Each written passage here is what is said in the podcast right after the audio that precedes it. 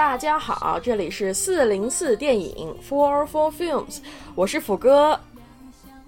呃，我是这期又来的森森森。嗯，森森。然后呢，你们可以听到啊，这期没有天灵的开场啊，你们以为会没有天灵的广告吗？那是不可能的。所以我来啊，就是好久不跟大家见面了，所以又由我来做广告。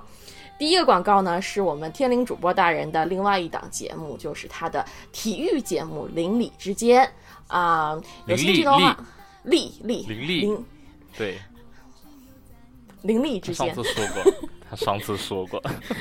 行，邻呢就是天灵的灵，就是灵力的灵；力呢是 L E E，然后之间就是什么什么之间的之间。然后呢，可以去任何的那个我们四零四所在的平台。邻里之间也都在，所以都有兴趣的话可以去搜一搜。他们经常每周更新，更新频率可比我们四零四要频率高很多呀。好了，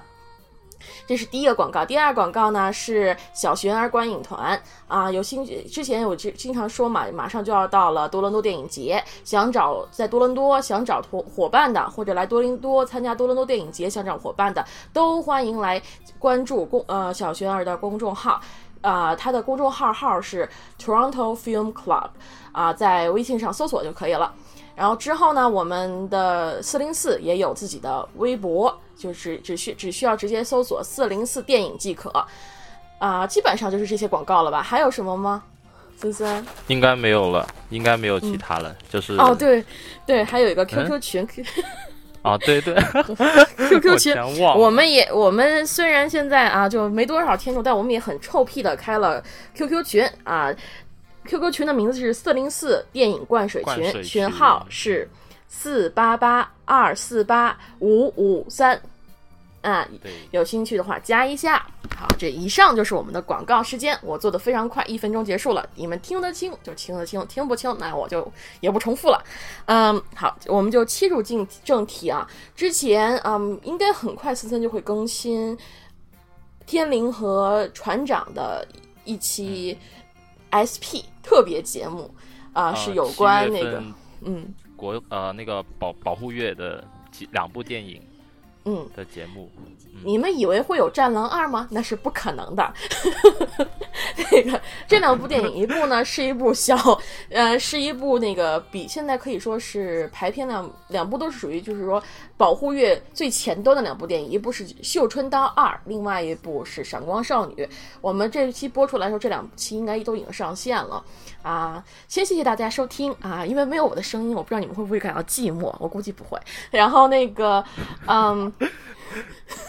然后我们这一期呢，我们也要讲一些就保护月之内的电影，比如说《闪光少女》，我们再聊一下。这部电影其实真的是一部各方面来讲都还是蛮有趣味的一部电影。呃，《绣春刀二》我们就不讲了，因为我觉得天灵和船长两个人应该讲的蛮透彻的了，比较对比较细。比较细、比较深入了，那我们就不用再做补充。之后就是我们要聊这个保护月最大牌、最牛逼的航空母舰《战狼二》这部片子，我们要略微讲一讲。可能我们的观点和主观观点不是特别。一样啊，可能就是你们要骂的话，那就来骂，反正你们我我是肯定会骂回去的，所以，嗯，欢迎大家来来陈列一下自己不同的意见，我们来聊一下，聊一探讨一下，其实是怼一下，怼一怼，互相怼一怼，有促进一下感情啊。这个，对对对，我们的那个我们的留言区向来冷清，所以不知道这期播出以后会怎么样啊？嗯。嗯，之后呢，我们再说一部可能是现在口碑比较火热的一部台湾电影，叫做《目击者之追凶》啊，森森是。推荐我安利我这部片很久了，对对对，极力推荐的一部片子，嗯，然后之后我们会聊一下，再之后就是我从七月半到现在就将近一个半月，呃，将近半个月，一个月，一个月，差不多一个月了，差不多一个月之内看的一些北美片，包括八月二十五号就是修罗场，修罗场的那个那其中的几部电影和那个和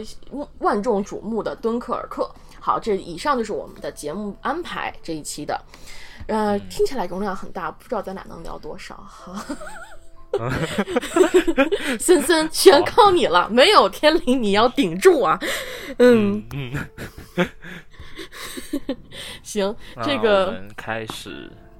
开始吧，先从闪光少女，就先开始第一步吧。好，好的。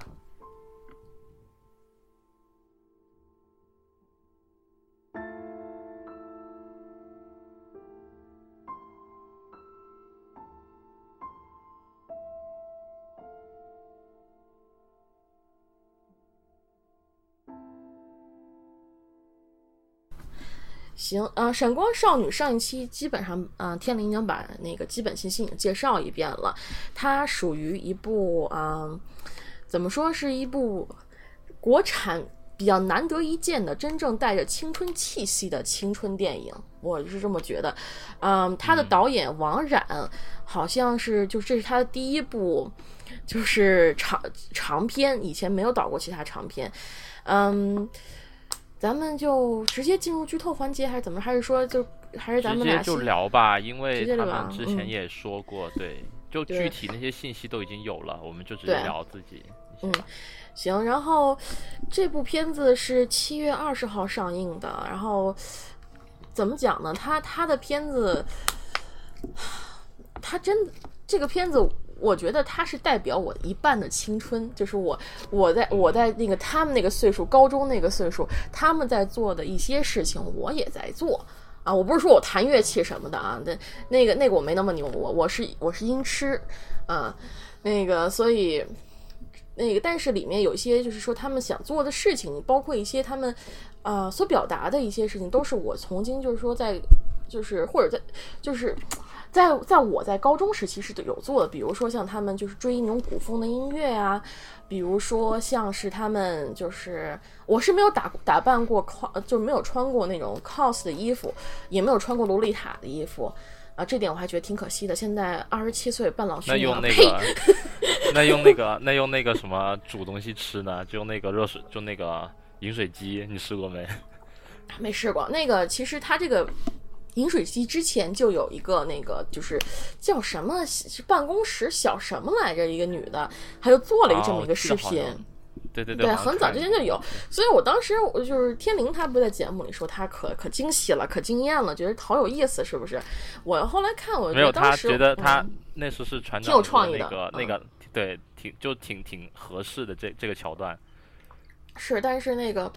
但是就是说，当时那个就是办公室那个什么什么小小什么来着，那个放出这个视频的时候，好多人骂他说，饮水机多脏啊，用这个拿这个煮火锅有没有功德呀？都是这种，都都是这这种说话之争。所以我看这一段的时候，我就觉得，嗯，我虽然是挺好吃的，但是我觉得。你其实真的就是偷偷偷摸摸进两个进一个锅，就进一个那天然气锅那儿煮，我觉得更有意思一些，比这个直接拿饮水机来弄更有意思。还有电饭那个，我看到那个天灵在揭我伤疤了，这这家伙。不管了，然后 这但但是我就他这个里面的青春的气息是给像我这样子，就是九零后，就九九十九零年代，包括就可能是八九年，在略微就是八八五后的这么一代人，他有的共同的记忆。比如说，就像我上高中时候，差不多这么年年纪的时候，我也是刚接触古风嘛。那时候刚刚火的是莫名其妙，你们听过他们的歌吗？就莫名其妙。呃，比如说 E D I Q 和那个 Hita，他们的歌你们可以去搜一下，尤其是早期的歌曲，因为就是我对莫名其妙追的是大概就是前面的前面的就是二十几首歌吧，然后之后他们就是渐渐就是看了些黑料啊什么的，而且音作品呢又没有追得上来，到那个小爱的妈以以后我基本上就不咋听了。啊，当然，我有一个好朋友，他也是混古风圈的啊。那个他他唱歌很好听，我先说一下，他叫他在他的那个他那网名叫啥来着？他那个。他那号，但是不过不管怎么说，他唱了很多的歌，然后也是都是翻唱的。古风圈最开始火起来，就是他不像他们那个，就是那那电影里面说那么火，就说什么我们是那个追求古历史啊，什么乱七八糟乱七八糟的，他没那么牛逼。我先说一下，最开始的那段那段我也觉得有点有点开挂了，就是有点太牛逼了。对，可能发展到现在，人们就开始已经是注重于历史啊，注重于，但是最开始的时候，其实就是。原创曲都很少，最开始的音乐都是像什么一些从日本过来的那种，就是就是用那个还是在用日本乐器弹的那种，就是纯就是那种曲子。最出名的一个是那个就是叫什么来着？犬，就是个犬神的那个叫大神，好像叫大神的游戏的那个主主旋律。如果你们可以搜一下啊，非常耳熟，很多人拿这个曲子来填词。呃，后来慢慢发展到莫名其妙，这个这时候他们已经有个团体了，有一个团体之后，曲子就是更多的人去写歌，然后在这个平台上发，就是这个这个团队里发布出来，有作品就越来越有完成感，然后慢慢慢慢发展到现在，就是这些我们当时我们在追的歌星，现现歌星现在应该还是在古风圈非常有，已经成了古风圈的大佬了。之前我们追的时候可能还没那么大神。然后我当时是第一听的第一首古风歌曲就是。真正是由国人去写的曲，真正国人谱的词叫做《画眉》，那首歌可以搜来，就是。我觉得是非常有意境的，他把一个就是一个就是战乱之中一对夫妻分别的那个场景写得非常的好，而且那个时候歌曲之外，他们还有就是人专门是剪 MV，剪出来 MV 抛在网上去看。那个时候还没有 B 站呢，也没有 A 站，那个时候是土豆网，去土豆网上看这些东西。我现在还有谁去土豆网上看东西啊？嗯，所以那个时候真的是。就是非常让让我非常怀念的一个时代吧，无忧无虑，每天就是回到家下首歌，然后看看历史资料，看看这些杂七杂八的东西。现在呢，就是说现在这种热情也没有了。你让我看书，你像那个雪人，我现在还在百分之四十。我一个星期前告诉我在 百分之四十，我现在还在百分之四十。这这，所以你想，当年真的是就是。趁着可能年轻劲儿吧，就喜欢追这个弄这个，而且也喜欢标新立异，就是说把自己标出来个我啊，我是古风圈的人，我就觉得自己特别牛。就这是一个中二病，我跟你讲，虽然不是那种显性的中二病，说我要我是要征服世界大魔王什么什么的，但是这也是一种中二病，就希望自己有个独特的标签，有个独特的形象。所以我当时，如果你要去跟我的高中同学去说我的话，他们第一反应不是我这个人怎么样，而是第一个反应是，哦，你是说那个喜欢埃及神的那个人吗？他们都会这么形容我，你知道吗？今天是大爆料啊！今天就是福哥高中时期的大爆料。呃，我觉得我我我我这个人外表穿着什么，从那个时候到现在其实没多大区别，可能就是略微略微的讲究了一点。之前那个就打扮的，就是要有多土多有多土，要有多那什么有多什么。所以我这部戏是我难得就是从那个就是从之前的那个对找到共鸣感的。对，这而且这部片他把他这种青春拍的非常的纯粹，让人非常的喜欢，就是你能真的是一下子就被他这里面的这些人感情打动。但是我要说，他这个剧本里有个最大的问题，就是所有人和人之间的感情都是非常单薄的，就是非常的单纯。就是这个人忽然就就是就比如说像那个男女主角，好像在一个温室里面那种，就是对对对，放到现实那种社会，就现实那种状况，就是很假的那种感觉。对对对，尤其是你看那个就是不会说话的小女孩，就因为别人刺激两句，再也不说话了。那个这个其实只我觉得可能只有在二次元里才会发生这么单纯的一个事情。那种感觉，对，对对对。我反正至少我知道有很多人因为被霸凌啊什么变得非常内向，不爱说话，但真正因此而失声不说话的基本上没有。像他做的那么纯粹的很有他，他其实就是像他那个乐队的名字一样是二点五次元，他把一些线有点不好听的，就是比较片面，就是他那那种人人设就是比较典型的人设，就是好像你刚刚说那个女孩，她就是一呃失声的原因就是受到那种呃欺凌啊那种就是暴力对待嘛。但如果是在现实，就有可能就不会很就那么典型的一个人，就变成突然就变成不说话了，或者这么内向的那种表达，就会有另外一种更深一点的东西。对对，也不能说是更深，就是他的表达就更像是我们看一些日本的那种青春片儿，就是非常的那个，就是每个人的人设都有他的一个设定，他只局限在他这个人设设定里面，他没有扩散出来说这个人有这样多面性或者怎么样，他完全就是在他的人设里面，没有多多踏出去一步。这也是为什么这部戏他能感动很多人，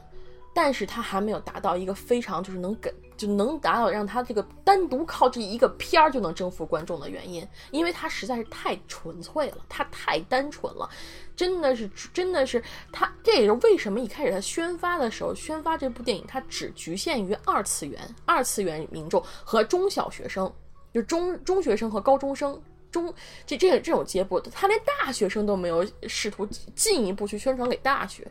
甚至包括他们在做最初期的物料的时候，都是走幼稚、非常幼稚的状态。比如说什么“燃魂”“燃魂发布” 那话，我记得当时咱们群里的那个睡 睡睡着了那个那那那妹妹，她就是说啊，“燃魂”这是要上，这是要恐怖片吗？我当时看她这么说，我也以为是恐怖片，后来才知道它是个青春片，所以。这又只展现出来，就是最近其实有一个话题挺想聊的，就是说最近很多很多的那个宣传、宣传崩溃的事情发生，比如说像这个就这。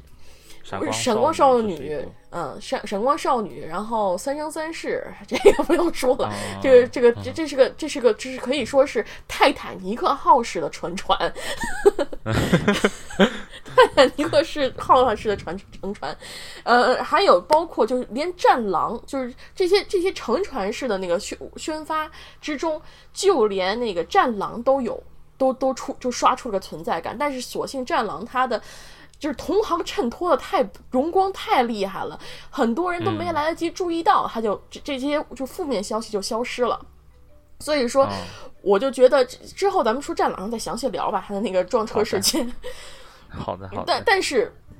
像这部。片子里面就闪光少女，她是真的是没有找准自己这个片子强项在哪里，她的弱项在哪里。她这部片子对二次元来人来讲，它不够二次元。你像我说的说古风，你你随便把这个丢给古风的人去说，说你这样子那样子那样子这样子，就说我们要学学历史，我们要讲究这个，我们要编词，然后包括他唱中间加那首不中不土不不古不文的那首歌。都是可以说是，就是说，除非是现在比较年轻，我不知道现在怎么混古风的人来怎么样了。但对我这一届最开始追古风的一代人来讲啊，我觉得我这说说起来有点臭屁吧，啊，不管了，不会不会不会不会不会不会，我就做一个就是个老年人来讲，就这部这个这个就是他这个所说这个东西不是我认为的古风圈，至至少现在包括现在来讲，古风圈也不是那样子的。古风圈很大的现在有个很大的问题就是。古风圈的填词基本上都是不中不洋不土不就是那种就什么樱花开了什么花里来了，然后有点像这个这个电影一样没找准自己的定位，就是啊哪个方向。也不能说没找准定位，因为有里，就是说它的参质量是参差不齐的。有大神，像我说的莫名其妙，有很里面有很多非常棒，能填词、能弹曲、能够编曲的人在里面，能去做一些比较专业式的那种音乐创作。也有很多，就像我，我们就是我，我同我就是我朋友也算是比较好的那种，就是他可以翻唱，也可以写一些词，但是也有更多像小就比较小的。心境心力不成熟的人，他写词就是中文都没学好就开始填词，你你，然后填出来的词就像闪光少女，最后他们就是那个就是樱，就是他们突然一下所有人停下来开始唱歌那一段，你还记得吧？就里面就是那那那个就女主角在看漫画书，然后一下切到现实，他们就开始唱什么桃花飞呀什么那首歌就出来了，那个词你就能感他他那个词就是。典型代表是最低龄的那种古风群，对我就说最低龄了。里面因为好吧，因为你你觉得那个词填的好吗？不文不白的。因为因为我真的就没接触这些，然后我那会儿就是。已经就是只是跟着他们在走，我就没有，但我也没有觉得特别尴尬，就是比后面我们会聊的那个战战狼那个突然就尬唱了，那那我就觉得没有那样的尬，呃，那么尴尬。哎，那个，我跟你讲，那个吴京那首歌，他是什么？就是后面我们再聊，后面我们再聊。我我一定要把这槽出了。我要吐槽了，那一会儿唱出来就就像是一群老爷们儿，就像真的是真哥们儿，喝醉了，有一个人失恋了，在那这样嚷嚷说，那个 那个画面感真的很足。你那天跟我一说，我对，就是那那种感觉。一群老老爷们儿，这这撸着碗子，撸着裤卷儿，然后一边那吆五四，一边在那唱 KTV 那种感觉。那那那首歌 就既视感非常强，但是这里面那一停那一唱，你他想给你的感觉是一种就是音色和谐，每个人都就是所有人都达到了一种心境的状态。但是他的词填的不行，真的是不就是典型的不文不白的那个阶段。所以我觉得。因为就没听词，那个这这个，所以说我就觉得这就这就是他就出到了一个古风圈的一个尴尬点上。你这个没有讨好古风圈。然后再说明月，明月它也不是那么单纯，就是说啊，我们一定要就是说我们这些人要复兴中华，我们要带着这个什么？你注意有一点没有？他们当时在最后一点，就最后他们要表演，就是现场表演的时候，报幕的人他说的这个学校名字是什么？是中是中华什么什么什么民族大学下的西音乐学院，音乐音乐中学，它还是个民族大学，它还是个民族大学下面，所以这个这一旦挂到民族大学，你想民族大学它能不支持那个民乐吗？它是民族大学呀。但是这个就这个这这个就，然后他反而去支支持管弦乐，他不是说什么音乐学院，这是音乐学院下面的一个附属学院，他不是，他是个民族大学下面挂靠的一个学院。所以说，这个就是他这个点，就是我我我我可能是以小就太就就这个小点了，但是从这个方面上来讲，在中国对民乐还是有一定扶持在的，就是而且也有相当大的一部分人喜欢听民歌，像我爷爷。我爷爷这个人什么都不爱听，就爱听民乐。每次我一回到家，他就打开了一个那个山花什么红艳艳那个 T P P T V，然后在那看，就光看就听那歌，而且还是阿宝唱的。每次我一回国就看他听这个，他耳朵听不清了，他都要听这个。所以说，虽然他年岁，但但 但是他这样子就慢慢随着我们岁数变变老，我们也会渐渐去喜欢这种东西。像我，我。我十七岁的时候，我喜欢古风。我现在呢还是十七岁，但是呢，我也现在也开始喜欢听民乐的一些东西，比如说啊，就像我爷爷那首那个什么山花红艳艳那个，呃，对，山丹丹，山山丹丹开花红艳艳，就是这这就这首。所以我觉得这种东西是有传承下来的。你你比如说你小时候经常像我奶奶，她小时候就爱听那个乐曲。他就爱听乐曲，他奶奶就爱听乐曲，他，然后他他也就跟着爱听乐曲。所以说，只要有这个东西在，有一个人传承下来，是慢慢慢慢会传承下来的。对，就这些东西，我一直觉得，就它是不会消失，只不过是那种适龄的人可能是多或者少。就像是呃，之前那些东西，就你比如说呃，经常说那些什么电子，就电子媒体出现啊，什么呃报纸啊，什么杂志就会消失。但我觉得那些是只是一个。看的人多和少的问题，就是肯定就像这这种传统文化是肯定不会消，只不过它是以另外一种形式存在，或者是呃适合的那种人群改变年龄的增长那种那种感觉。嗯，对，所以说他想塑造出来一个民乐和那个西洋乐的冲突，他没有塑造出好这个点，这个点其实我觉得是不充分的，不够不够，就是没有到真正激烈到就是说就说。特就是真的是，就是说你必须已经到了民族存亡时刻，哎，对那种状态，他没有，他没有，他他是有一种刻意在推动这个矛盾，但是我觉得，但但是这种矛盾所带来的那种感动，比如说他对对戏，就是那个他就是那个对戏那一段，就是现在网上也有那段短视频可以搜来看，就是他们对戏段还是会有鸡皮疙瘩在里面，但是问题是，你说最后是西洋乐输了还是民乐赢了，这个很难讲。他最后也没有说哦，我们赢了，我们怎么样？他们只是最后就说讲和了嘛。最后那个那场戏的结果就是讲和了。所所以说你你你要说这，所以这部戏他没有办法把这个点推到极致，他没他只能是中途就就垮下来了。这，但是他就是我我后来看那个就是编剧采访，编剧的采访也是这个宣发最薄弱的一点，就是他这个编剧后来去讲，他其实他这个编剧本人就包静静这个人，他是有。有学扬琴的那个经历的，他是学过一段时间扬琴，只不过后来就是没有再继续继续下来。他后来去学了编剧，啊，我觉得他是真的是他还蛮适合去做编剧，而且他之前的三失恋三十三天，其实是失恋失恋三十三天也是同样的毛病，就是他对人的感情写的不够详，就是特别细腻，但是他能把这种点烘烘托特别好，写台词非常的稚嫩，简单易懂。这种这种，它是它的特点。然后他的那个那个那个就是采访里，他们讲，他就也是可能是这部戏最感人的一点，就是他说西洋乐和民乐在他们高中的时候就互相打，经常互相打。但后来呢，如果有别的学校来打他们，他们会团结一致去打回去。这个时候是他们这种融合感，而且这也是这种融合感组成了后半部分感动感人的地方，就是让人感动的地方。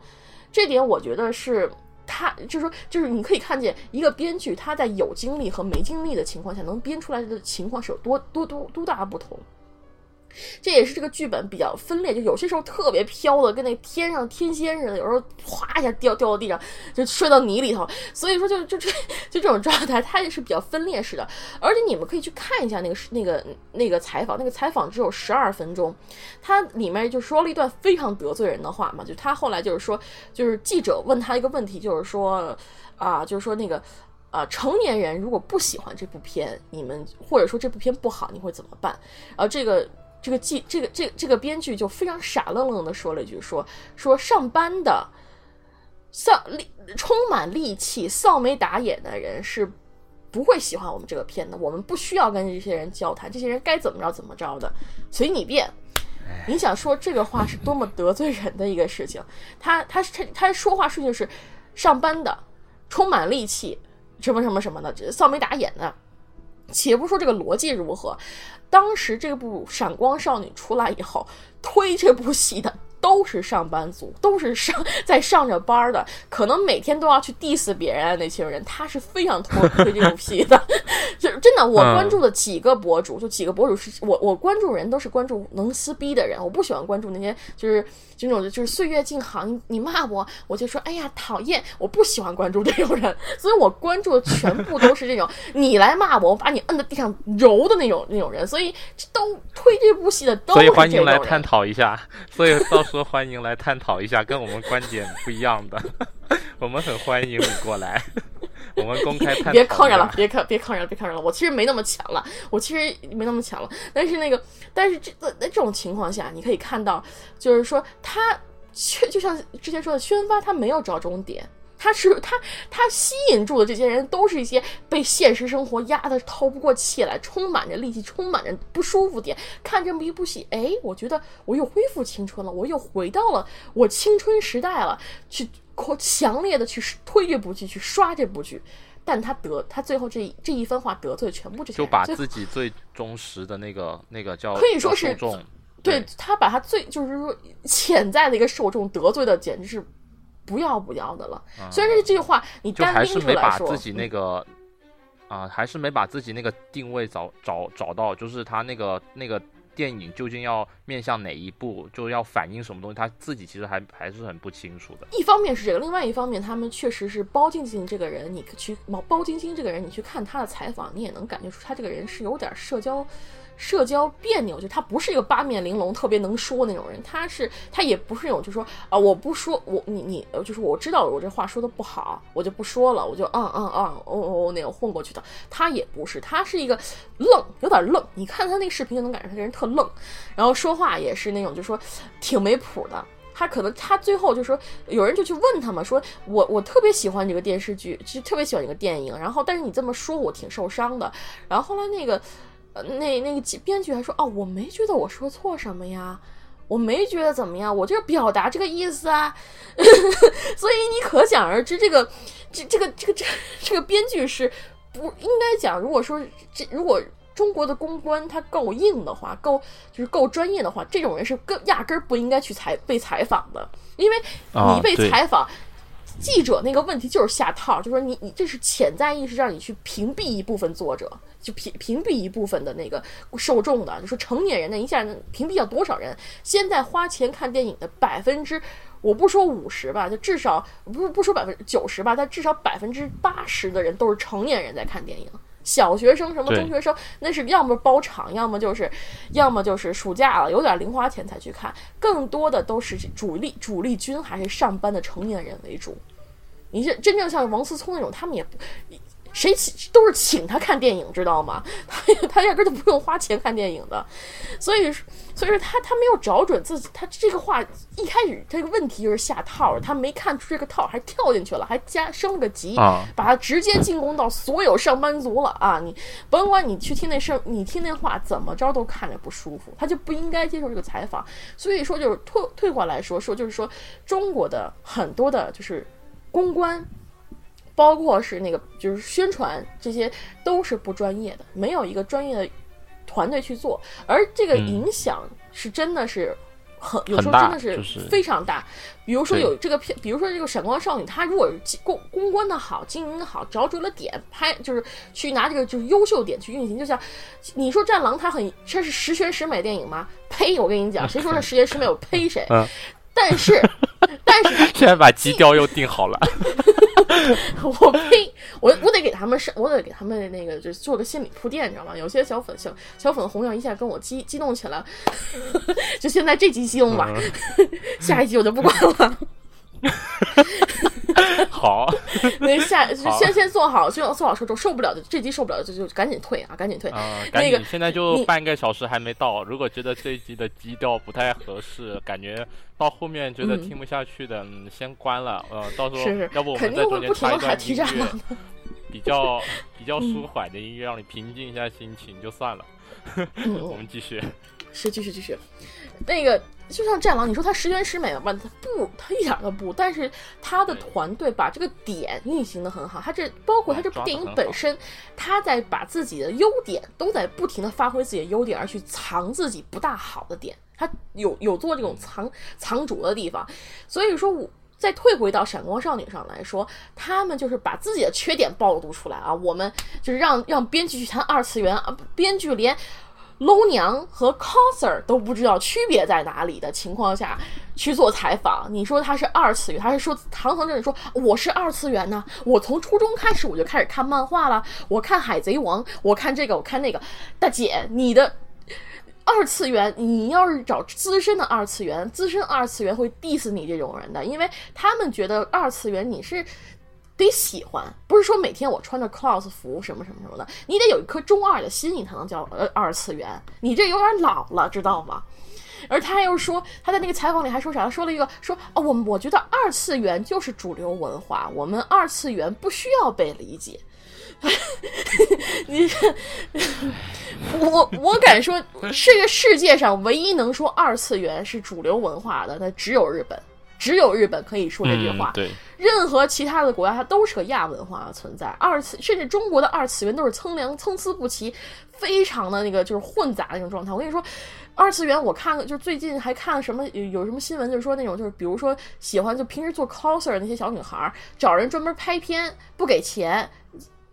那那那人家怎么拍什么呀？就说就拍裸照。把那个就是把自己就穿特别暴露，让他拍，拍完了不给钱，自己拿 cos cos 照片，修完图放自己网上，但是裸照给那个就是拍片的人，也不知道他们干什么。反正，然后还有什么就是说什么援，就是用这个 coser 的身份去援交一晚一五千块钱那种，一晚五千啊，那小姑娘还不一定长得长啥样，一晚五千，你就所以说二次元真的是一个就是在中国是个非常混乱的概念，它没有像。就是说，像日本那样成为一个体系，成为一个就是非就是贴近民众生活，它不像像日本，你哪怕去买个鸡蛋，它都有一个就是二次元的形象。你在中国有吗？你最多就是找一个熊猫盼盼给你贴到鸡蛋上，你还有个二次元形象吗？所 所以说，我觉得他这个他说这些话，说任何一个人去听的话，都会觉得可笑，甚至觉得他这部片儿不好。但是实际上，这部片儿真正。感人的地方就在于他在描写这个青春，一个班在遇到一个未成年人，一些在即将成为成年人的这个情况下遇到一些问题，如何去用个积极的热情，就是用一个正能量的去感情去面对这个问题。但是这部这些东西全都被他这些就是说宣传宣发也好，他的物料也好，他包括他们下那一下跪也好，全都泡汤了。另外，我想说一下，下跪宣传是我最讨厌的宣传，我。我觉得有一种宣传下跪宣传我是能接受，那就是你要么导演死了，要么主演死了，要么编剧死了。总之，你哪怕制作人死了，你都不能下跪，知道吗？你就只有核心的几个人死了，你可以去下跪一下，求一下票房，其他的不要下跪。没有必要下跪，尤其是你这部戏里宣传的是一个我们要冲，我们要努力，我们要向上，我们要靠自身能量去努，去去获得的时候，哪怕你说哦，我们跪了，我们认输，我们认错，我们下跪道歉，你有何必呢？你的错又没有那么大，又不像那个，又不像那个编剧说是满嘴跑火车，最后 最后他也没下跪呀。所以说，这有些东西就是，就是说，尤其是现在中国的文化，真的是到了一种什么地步？就是说，要么有一群人硬的跟那个就是硬砖板似的，杠杠的，就是天天就是戳着腰，就是恨不得每天就跟那个就是得了那个就是僵尸病似的，么就直挺挺的站那儿。有的要么就软的跟烂泥一样，扑叽一下全都扑到地面上了那种。比如说那个，就最近那新闻，就是那个四个大学生穿着那个就是日本军服到处拍，去那个就是说去那种就是革命圣地那种地方拍照去。隔夜袭，还说，而且还特别高兴，说什么军事丧特地招待我们，我们要努力，就拍些照片，非常的激动，非常隐含的激动。这种人都是软到，就是已经到，已经不是到地面上了，他已经就是已经是软化到了地地底下去了，知道吗？都快成了地下水了，这帮人。所以你想，这种情况下，你随便下跪，什么你所宣扬的东西和你所拍的东西是完全相反的东西。我不觉得说你里面就模仿日本的那些就是。二次元的电视剧是个不好的事，电影影视作品是不好的事情。我觉得是一种尝试中，但是，但是就是说，而且它它也不像是那个就是在日本那种二次元，就特别夸张式的那种表演方法，它还比较贴近现实。我更相反，我可能更喜欢中国式的那种表达方式。但是还是那句话，就是说你没有一个好宣发，你没有找到一个好的点，没有一个就是说真正的。着力点去推动你这部片，你最后得到票房好像就最后就五千多万吧，刚收回成本吧那片儿，好像就刚收回成本就是五千多万四千多万就这样子，而这个片儿我记得它成本好像也已经到了四千多万了，它成本它成本不低的，就这片儿，所以这片就是刚将将收回成本。宣发可能还没拿回来，不过那破宣发，那个估计也没没放多少钱，估计 估计都没什么没什么钱走了，估计他那第一个海报都觉得像是你拿一个就是哦，就打开一个就是默认的那个 printer，就那个图画，随便贴几个图进去，然后就就打印出来了，这种就完全没有经过任何脑子，哪怕最后战狼就战狼说他美就是就是就是他当时不断在破译嘛，那个美工就不断的在。换贴海报，他做的海报比那个还 low，就最开始登出来人物海报比那个还 low，就可想而知他这个宣发真的值多少钱，真的。可能就是说，也可能是中国就是有一些宣发团队，他去就是有一些电影制作公司，他没有那概念，就觉得怎不管怎么样，就像那个，就像《三生三世》，就是是那个亚马是是不是亚马逊是那个啊阿里巴巴那个影影业，他他那个之前我给你贴那图，就是说说什么你只要有几个好看的脸呐，什么往那一贴，就粉丝就全都来来买来来来买账了那个说法，其实不全是，你真的，尤其是现在是电影类型电影越来越多，中国的类型电影。越来越多，你看这次保护月有什么类型？有青春片儿，有武打片儿，有古装片，有那个主旋律，你还有那个奇幻，这么多不同的种类，你轮婚上，你得有一个着力点，得有一个宣传着力点，你得需要一个专业团队去运作，哪怕你要多花钱，但是有些时候这笔钱花的是非常值的，不是说你随便打打那个打打那个海报，贴张漂亮的脸就完就完事儿，这个真的是需要花心思的。嗯，另外，我我再说一下那个演员，这几个演员，我觉得将来肯定都是会有一定的发展途径的。我觉得他们脸长得不错，嗯，能让人记得住，而且表演也还不错。啊，对，就表演也都还不错，尤其是徐璐，她把那个一个那个是没心没肺那个二胡眼儿演的挺挺挺挺那什么的，挺有那个挺挺挺挺有样的。所以说，哎，所以这部片我觉得。这部片可能这在这一步上，它的成功商业不一定会成功，但是它可能留给以后的电影去拍的时候，能有很多很多的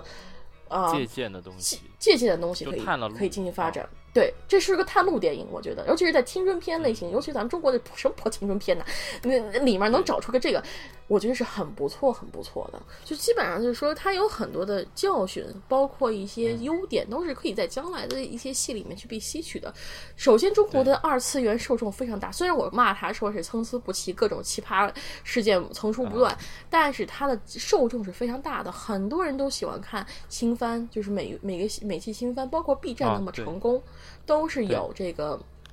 都是有这个有一个基础的，唯独是看你怎么去抓这个点，怎么去把这个点引出来。我相信可能第一部《闪闪光少女》没有那么成功，但是之后渐渐的、逐渐逐渐，它可能会变得更加成功，因为吸引了一部分人的目光，一一部分人也喜欢看那种，哎，我们有点青春，我们有点力量，我有点正能量的电影，这是这个是人的需求。呃，另外我在这里推荐一部那个就是。日本的就是类同差不多同类型，就是音乐青春少女的一部片，叫《摇摆少女》，就是它是讲一个女孩唱那个 jazz 的，就是叫《摇摆少女》。它这部片子也是非常青春气息，非常非常棒。然后而且里面有上野树里，我非常喜欢上野树里的小姑娘啊，零四年的一部电影，然后豆瓣的分还挺高的。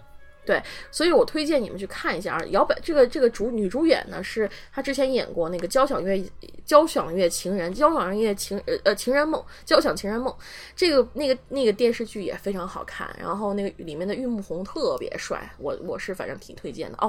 差点忘了，就是这里面那个就是他那钢琴王子，我觉得他其实挺有玉木宏蜜玉木宏的范儿的。嗯，然后他他是我少数在青春电影里面，他们说校草真的有种校草质感里面的一个男生，虽然他的他的作用并不大，但是你可以看到他那个就是他几次弹琴的那个拍摄角度都挺有气质的，他有个气质在。真的是有一种让让让你就觉得，哎，这小男孩长得不错，有点意思。小女孩那么迷他是有原因的，这种这种感觉。虽然没有到玉木红那种，他镜头一打过去，立马就啊，好帅。没有没有，我跟你 说，要要是他结局说，要他结局说，最后他那个男的发现那个女的原来那么好，啊，那就俗了。我跟你说，他现在挺好的，我觉得他这样就挺好的。对，其实跟《交响情人梦》不一样的就是，《交响情人梦》最后那俩在一起了，这里呢没在一起，还是各过各的，然后各找就是各各找各的嘛，各找各妈，但是都一样不好玩儿。我还是推荐啊，就《交响情人梦》这个电视剧推荐一看，然后那个另外一部《摇摆少女》一部电影也推荐一看，这两部电影就是差不多同类型的，但是你可以比较一下，是《闪光少女》确实比这两部弱在哪里，就是它不够，就是感情的细腻程度真的是差非常多。好了，我说完了。啊，我那我说一下呃推荐吧，就是我也推荐一下，就是这个是民乐跟交响乐的那个呃叫做啊叫什么，就叫叫做两对对对垒吧。然后啊，我之前就是在看完《闪光少女》，我就想起一部片，就是呃摇摇滚校园一部叫就是欧美的。那个就是说，呃，嗯，摇滚就摇滚乐，就是那些人开始不听，就开始听各种其他的，呃，古典啊，其他那些，就觉得摇滚乐就是一些很烂的人，或者是那种，就是啊，叫嬉皮士什么的，听才是听那种摇滚乐。然后那个老师就是怎么带这帮学生从呃零就不知道，然后最后去献出一个演出的那种过程。那部那部电影，就我挺推荐那部电影，可以看一下。是那个是那个演就是杰克布莱克。他演对吧？我那时候我这个这也是我的青春电影 啊！我记得我们当时是不知道听啊听谁推荐的，然后我就那天无聊就找来看一下，觉得挺好的。就这部片是他他那里面就把那种青春感也拍的非常好，有有点像是那个 GTO，就是那种麻辣教师那种感觉。对对对。但是但是这个片子真的是哎呀，有有兴趣的可以去看，真的是这部片也挺好的。我就记得我当时是。上初中的时候，我们老师在课上放的，然后至今记忆犹新。嗯，我们以前我以前看好多电影，比如说后天，比如说啊什么什么乱七八糟电影，我都我现在一时说不起来。那都是当时都是看，都是在上课时候看的。哦，行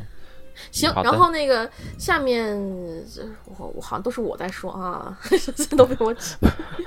没有这一部确实没什么好聊。我当时看完就写了一个说啊。这片子还是有那些青春片的那种，就是缺点在，但是它立意挺新的，就立意挺好的，我挺喜欢的。那个整个就那个无论是题材啊、故事那些，最后那表现啊，演员也挺好的。就但是肯定比跟欧美那种就青春电影比是有差距的，但就就那样，我就还是打个三星吧。